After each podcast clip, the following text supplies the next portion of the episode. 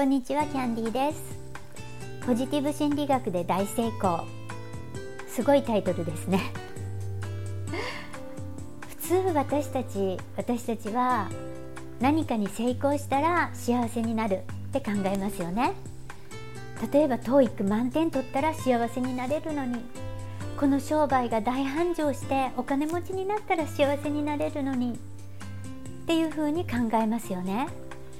ところがなんとハーバード大学のショーン・エイカーはそれが逆だっていうことをたくさんの研究の中で証明しました。つまりどういうことかというと幸せな人が成功するっていうことを研究の結果で明らかにしたんですね。でショーン・エイカーはこの研究をハーバード大学の大学生を対象にして行いました。でハーバード大学っていうのはアメリカで超一流の大学ですからここに入れたら絶対幸せになれると誰もが思ってるんですね。ところが実際ショーン・エイカーもハーバードに入学しました。そして周りの生徒たちを見てたらうん違うなっていうことに気づいたんだそうです。この誰もが憧れるハーバードに入ってるのに彼らは幸せじゃない。どうしてだろう？という疑問から研究を始めたそうです。で私はショーン・エイカーの「成功と幸福との関係」というテッドトークを見てとっても感動してあそうなんだ。幸せなことがまず大事なんだ。幸せである人が成功するんだ。っていうことをその TED Talk から学びました。でその TED Talk がとっても楽しい TED Talk で皆さんにもぜひおすすめです。でショーン・エイカーがとても魅力的な人です。で私はすっかりショーン・エイカーのファンになって彼が書いた「 Happiness Advantage」という本もすぐに読みました。そして今ではですねそれもオーディオブックで買ってもう毎日のように聞いています。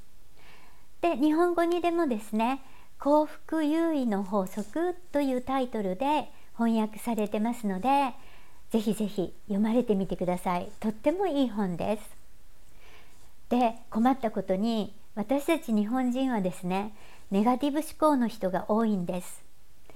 なぜかというとですねネガティブな方が生き延びてきたからなんですね。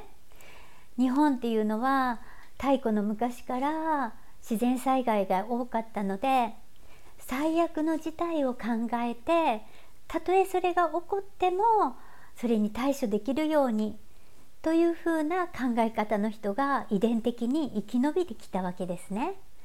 なのでポジティブになることが私たちはとっても苦手です。脳科学では日本人のセロトニンの幸福ホルモンであるセロトニンを再利用するセロトニントランスポーターの働きがとても弱いということが言われています。だからネガティブなのは私たちのせいではないんですね。遺伝的にそうなんです。でも私たちも成功したいですよね。でそのためにポジティブになりたいです。でショーン・エイカーが提唱するとっても簡単な方法は一日の終わりに今日あったいいことを3つ思い出してくださいそして3つ書いてくださいっていうことですぜひぜひこれを試してみてハッピーになっていきましょうお互いにじゃあ今日も動画を見てくださってありがとうございますチャンネル登録こちらからどうぞよろしくお願いします Have a wonderful day! See you tomorrow! Bye bye!